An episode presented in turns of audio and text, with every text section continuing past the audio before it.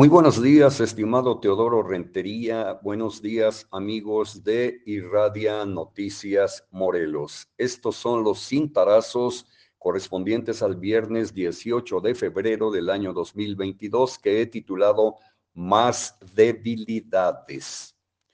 A pesar de la legitimidad conseguida en las urnas en 2018, el 2 de diciembre de aquel año, de 2018, de, 2018, anticipé que el presidente de la República, Andrés Manuel López Obrador, no escaparía de la creencia popular de que el mandatario en turno es un todólogo o un todopoderoso, que se sienta así omnipotente, omnipresente y omnisciente, es decir, que todo lo sabe, no significa que el macuspano lo sea. Al contrario, Después de tres años de gestión, México sigue enfrentando múltiples y graves rezagos y agravios sociales. Eso sí, estaba y está obligado a mantener firmes las riendas de la Administración Pública Federal sin autoritarismo, a fin de que todas las actividades económicas permanezcan activas e inalterables, generando mayor confianza, mayor riqueza. Esto último no se cumple dentro de un contexto social, económico y político caracterizado por la falta de nuevas inversiones, el miedo a México debido a factores laborales y la inseguridad pública. Asimismo, el estilo personal del presidente ha encendido las luces de alarma en países otrora grandes inversores en el nuestro. La adecuada conducción del Poder Ejecutivo por parte de López Obrador también significaría gobernabilidad en todas las regiones mexicanas, lo cual tampoco se está cumpliendo, pues el respaldo de la actual administración federal al ámbito estatal y municipal es exiguo.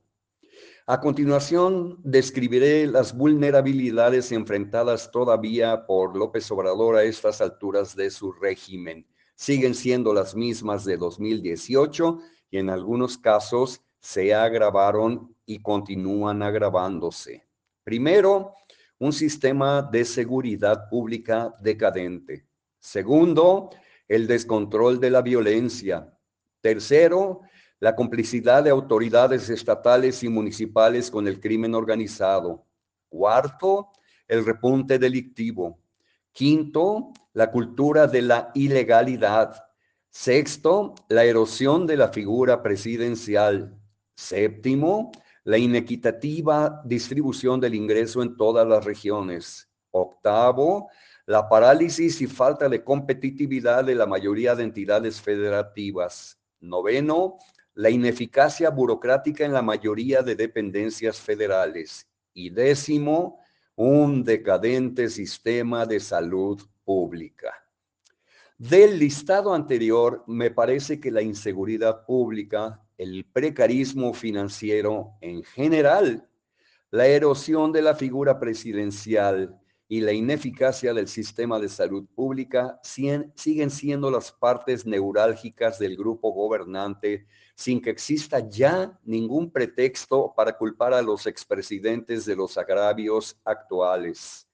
La falta de respeto a la investidura presidencial es un hecho porque así se lo ha ganado el propio Macuspano, quien es generador de odios a diario desde Palacio Nacional y donde se pare, se cosecha lo que se siembra o, como dicen en mi pueblo, el que se lleva se aguanta.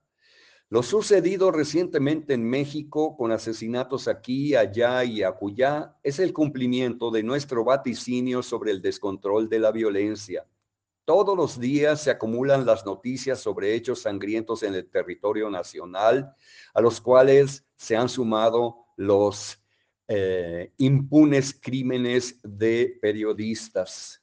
Sin embargo, López Obrador no se percibe interesado en generarse un clima de coexistencia pacífica con todas las fuerzas políticas opositoras, de tener mayor autocrítica y hacer a un lado la autocomplacencia y la prepotencia. El discurso se mantiene en la narrativa de la revancha, el desafío y de la soberbia. Es un discurso separatista y excluyente.